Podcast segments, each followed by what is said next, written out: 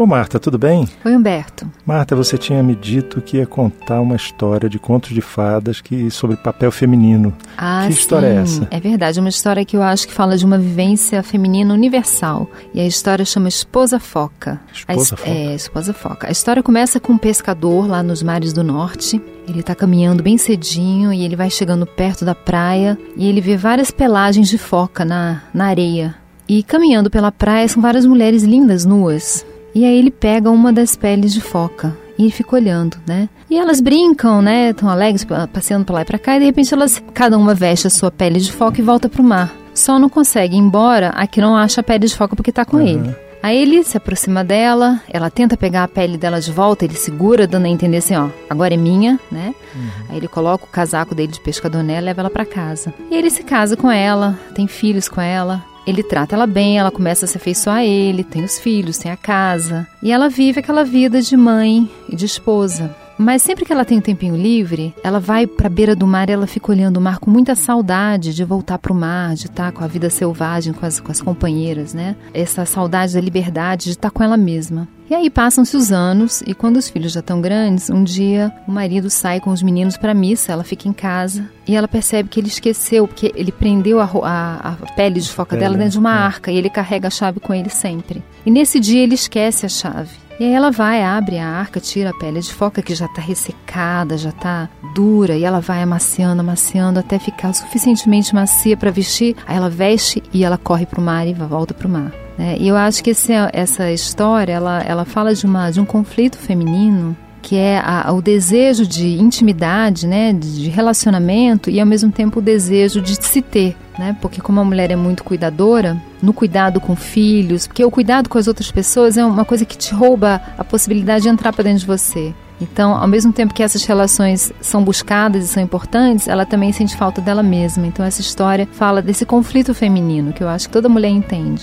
É, ser cuidadora normalmente tem esse problema, né? Você nunca sabe quando a exigência do outro vai chegar, né? Não tem o limite, né? Assim, É, não tem hora nem limite, né? Não tem hora nem limite, né? Eu lembro que uma vez eu vi um relato de uma, de uma escritora que falava que tinha filhos pequenos e na hora que os meninos estavam brincando, na hora que ela pegava um livro que ela começava a se concentrar, eles viam que ela estava fora, a atenção dela não estava com eles, imediatamente eles chamavam a atenção dela, solicitavam alguma coisa. Então, cuidado com os outros não tem um contorno, né? De, impede um pouco essa essa entrada para dentro de si mesmo, né? Então assim é uma, é uma, uma questão feminina, né? De muito forte essa, né? Do, esse conflito entre as relações de ser cuidadora e se ter, né? E essa, o que a, a mulher, a esposa foca faz é uma coisa que muitas mulheres vão buscar em algum momento da vida, que é ter esse momento, né, para si, né?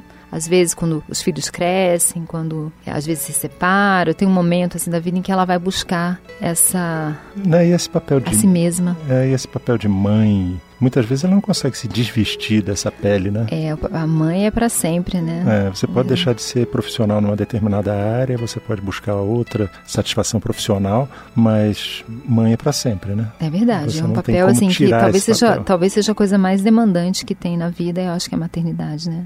É extremamente demandante ser mãe, né? É muito gratificante, mas é muito demandante também. E a mulher sempre é colocada nesse papel de ser, às vezes, a única É a cuidadora, demandante. né? Que cuida dos doentes, cuida dos velhos, cuida dos filhos, cuida dos- do marido, né? Então a mulher tem esse papel. E ela deseja ser cuidadora, não é que ela não, não goste de ser. O problema é que esse papel exclui outros, né? É interessante que os homens têm um pouco esse conflito, mas muito menos forte do que as mulheres, né? Porque esse papel de cuidador não é tão forte nos homens. Então, a escolha pelos relacionamentos geralmente não, não atrapalha tanto a- a- o, o foco lá do, da obra que ele quer realizar, das coisas dele, né? Uhum. Então, esse conflito nos homens é menor, mas é um conflito feminino que eu acho que a maioria das mulheres entende. E essa mulher foca veste a, roupa de foca, a pele de foca e vai embora. Ela estava sedenta, né, de, de se ter, né? Mas o conto não conta se ela voltou, né? É, pois é. O problema é que é, eu acho que as focas elas vêm para a terra porque elas querem vir para a terra, né? Mas quando elas estão na terra elas querem ir para o mar, né? Eu acho que esse, esse que é o conflito. Essa né? dualidade, né? Essa dualidade. Mas eu acho que algumas mulheres têm tanta. que consumiram muito da sua vida cuidando dos outros, essa vontade de se ter vai se acumulando muito intensa.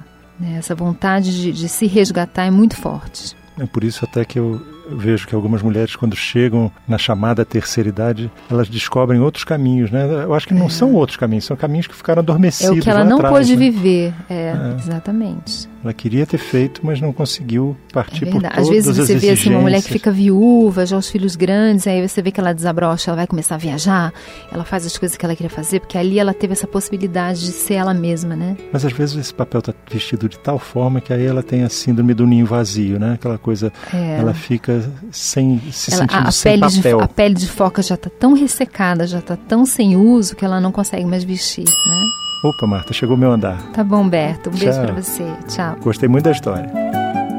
Você ouviu Conversa de Elevador com Humberto Martins e a psicóloga Marta Vieira.